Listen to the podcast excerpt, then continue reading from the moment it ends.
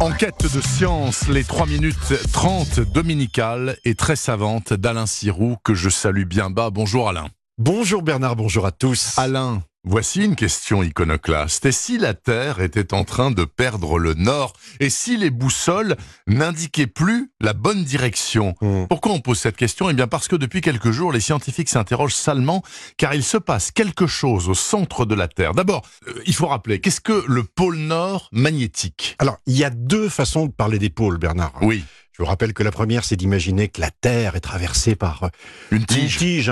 Autour de laquelle elle tourne, et puis les deux points par lesquels passe cette tige, donc l'axe de rotation, c'est le pôle géographique, pôle nord, pôle sud. Oui. Point barre. L'autre façon, elle est peut-être plus naturelle en quelque sorte, c'est, on sait depuis toujours que les migrateurs, les tortues, les dauphins, tout ça, c'est s'orientent grâce au soleil, à la lune, aux étoiles, mais aussi et surtout grâce au champ magnétique terrestre. Oui. le champ magnétique dont on sait au moins depuis l'invention de la boussole, euh, c'était euh, en Chine au premier siècle après Jésus-Christ, que notre Terre agit comme un aimant permanent. On dit une géodynamo exactement, Il y a un avec plus un plus moins. un moins exactement, un pôle sud et un pôle nord magnétique. Alors qu'est-ce qui ne va pas? Euh, Nos boussoles ne pointent pas le nord géographique, c'est ça? Il y a Ah, un petit écart? Alors c'est pire que ça. D'abord, elle n'indique que très grossièrement le nord géographique, puisqu'en ce moment, euh, si vous utilisez une boussole, elle vise plutôt en direction du Canada, au large du Canada. Et à l'ouest Ah ben oui, puis que ça file vers la Sibérie. Oui. Euh, mais surtout, le nord magnétique, il bouge et de plus en plus vite.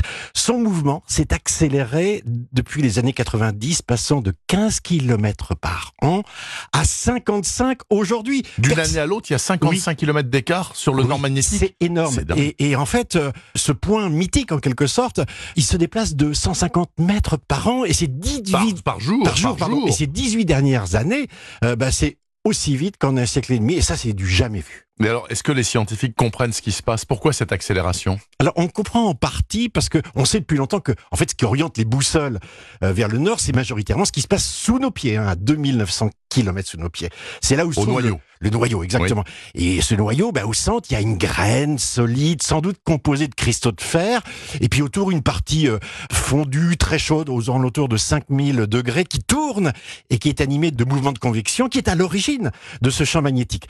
Et les géophysiciens pensent que c'est là qu'il faut chercher la réponse dans ces mouvements. Dans le magma, là, qui tourne, là. Exactement, mais plus étonnant encore, ils ont récemment découvert qu'il y a 600 millions d'années, eh bien la Terre aurait eu plusieurs pôles nord. Et l'explication qu'ils donnent à ce phénomène, c'est que à ce moment-là, le noyau de la Terre était en train de se solidifier.